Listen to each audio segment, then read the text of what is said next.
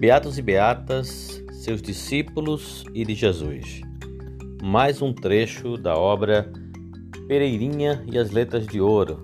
Anotações sobre o Padre Via Pina, obra do Padre Rômulo Remígio Viana.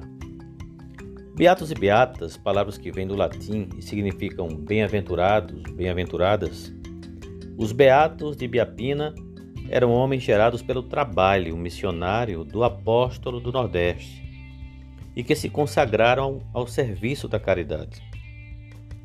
A eles correspondiam os serviços mais pesados e grosseiros nas casas de caridade, assim como a função de cuidar do patrimônio da casa, ajudar no sustento deles mesmos e das beatas, né?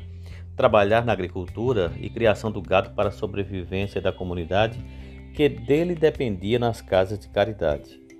Da mesma forma que os beatos, o ramo feminino, ah, no caso os beatas, né, surgiu da necessidade que o padre Biapina encontrou de pessoas que pudessem continuar a obra iniciada. Biapina, como um João Batista do Evangelho, abria os caminhos enquanto que as beatas as mantinham abertas e sem mato. A elas ficou reservado o trabalho de cuidar das órfãs e dos enfermos. As beatas não eram freiras como nós as conhecemos atualmente, nem muito menos como as da época, pois o seu estatuto não era reconhecido senão pelo padre mestre Biapina.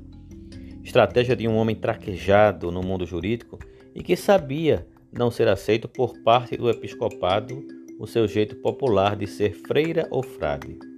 Sendo assim, esta maneira nordestina de ser consagrado ou consagrada, como as freiras e os frades da igreja oficial estava protegido de ações por parte de algum bispo que desejasse destruir a sua criação, pelo menos até enquanto ele fosse vivo. Foi o que aconteceu. Depois da sua morte, os beatos e beatas ficaram aos cuidados de algum padre amigo que, por negligência ou impotência de acompanhar suficientemente, nem os beatos e beatas e as casas de caridade, resultando assim no seu gradativo sumiço. Uma das novidades pouco conhecidas de Ibiapina consiste no fato de que ele lida com beatos que em nada correspondem à imagem do beato rezador e simplório fora da realidade da vida. Os homens de Ibiapina são muito ativos.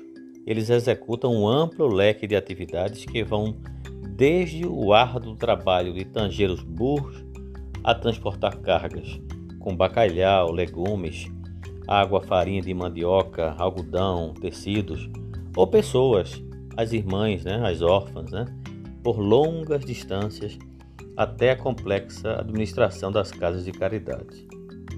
O beato cuida dos roçados em torno da casa, deles provém grande parte do sustento.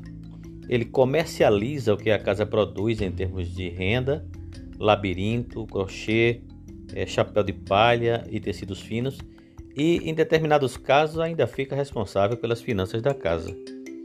Há beatos que viajam na qualidade de esmoleres, empreendem longas viagens em busca de dinheiro a sustentar as casas. Há beatos esmolando, o verbo é típico da linguagem utilizada na crônica, nas fazendas, né, ao longo do Rio São Francisco e mesmo em Rio de Janeiro, capital do país. O Beato Ibiapino é um voluntário sem estatuto fixo nem regulamentação trabalhista. Tudo se baseia no voluntariado. Não se compreende facilmente como esses beatos, que são numerosos, conseguem executar tarefas de tanta abrangência e complexidade. Há, por exemplo, senhores fazendeiros que passam a ser chamados beatos pelo povo no momento em que decidem colaborar com Ibiapina. Ele mesmo prefere chamá-los Gedeões, aludindo ao primeiro juiz da história de Israel. Um famoso Gedeão é o fazendeiro Cunha Lima, que doa as terras de Santa Fé ao missionário. A Beata Júlia, frequentemente mencionada na crônica, é também uma mulher da alta sociedade, esposa de um fazendeiro.